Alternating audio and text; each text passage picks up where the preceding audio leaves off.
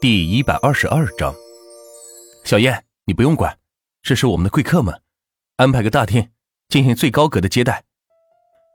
李天此时从后面赶来说道：“前台见到总经理发话，赶紧通过对讲机协调出一间大厅来。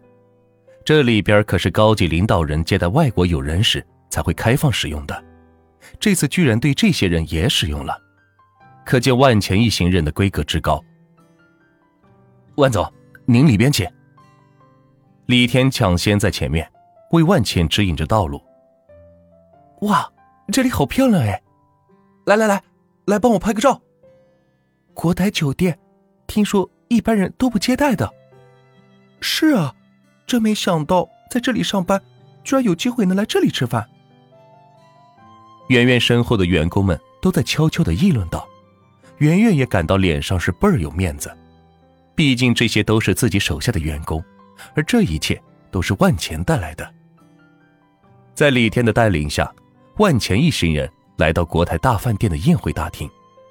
只见屋顶四个角落吊着繁华的灯群，正前方则是一个大舞台，下面摆着五十张大桌子，每张桌子足以坐下三十个人，而大厅还剩下大半的多余空间作为留白。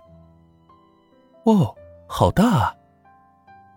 圆圆在万茜身后说道。李天见到圆圆惊讶的表情，很是满意。这可是他们店的招牌宴会厅，一般人根本没资格进入其中。若不是今天孙总发话，他们也不会被带入这个房间。哎，花里胡哨的，快点上菜吧。万茜没有太多惊讶，毕竟这么大的地方，他可没少见。自己投资上千亿盖的厂比这里大多了，所以并没有感觉太惊讶。李天见到万钱频频的神色，不禁心中是高看了万钱一番。看来确实是见过大世面的人。呃，好的，万总，您先找地方坐，我这就跟后厨交代。李天说着，通过耳麦对后厨下了指令，也不用点菜了，什么好上什么吧。万钱带着圆圆和一众人等挨个的就坐，舞台后面的大屏幕开始播放一些电影和视频，以等待这段上菜的时间。就在大家正津津有味的看着屏幕播放的内容时，门口处传来嘈杂的声音：“先生，您不能进去，里边招待的有贵宾。”服务员拦住门口想要闯进来的几个人，说道：“滚你妈的！小小的服务员竟敢拦我！”不想活了！一名身材魁梧的男子大声喊道，吓得服务员赶紧躲开一边。看样子也是个有权有势的人，不是他一个服务员惹得起的。几个人顺势进入了宴会大厅。哎，赵公子，您怎么进来了？抱歉啊，今天我们这里边有贵宾，我带您到 VIP 包间吧。李天见到这为首的这名大汉，一眼是认了出来。正是汽车零件供应商赵天宇的儿子赵峰。李天，我说你小子可以啊，找这么多美女来酒店都不知道通知哥一声，还让我们自己主动过来。赵峰用手拍着李天的胸口说道：“比起赵峰来，李天的身份就显得不足为道了。这可是魔都汽车零件唯一供应商，可以说是一种垄断的存在。”资产更是达到了千亿级别，身份直追孙林峰。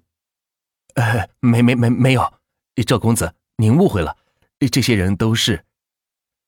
李天话还没有说完，被赵峰用手推到一边，大步朝着餐桌走来，一边走心里是一边惊讶，没想到这里居然聚集了这么多美女，到底是谁有这么大的能量，在魔都这个地方？还有谁敢跟自己比饲养美女的数量呢？万钱也注意到了这边发生的事情，站起身来，朝着后面走来。李天见状，赶紧是跑了过来，生怕两人见面时打起来。这两个人都是他得罪不起的存在。呃，万总，这是赵峰赵公子，他是魔都汽车零件供应商赵天宇的独生子。赵公子，这是万。还没等李天介绍完，赵峰就打断道：“这小矮子是谁？不要挡路！”说完就伸手去扒了万钱，却被万钱出手挡下。两人较了会儿劲，双双放下手来。赵峰惊讶万钱的力气之大，万钱也惊讶自己居然下意识接住了赵峰的手，并且能与之抗衡。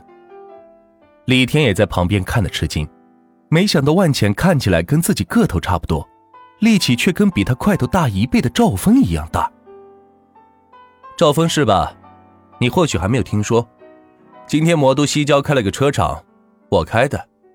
你若还想在魔都混下去，就赶紧滚蛋。”万钱嚣张的说道。汽车零件供应商，看似是上游甲方，可若是下游市场被万钱垄断。那万钱就反客为主，有了议价的能力，甚至能够强迫供应商做一些让步，所以他才这样有恃无恐。李天听了万钱的话，再次被震惊到了。没想到今天听说西郊开的汽车厂，就是面前这个年轻人开的，怪不得自己集团老总要这么给他面子。看来上面人的消息都是很灵通的。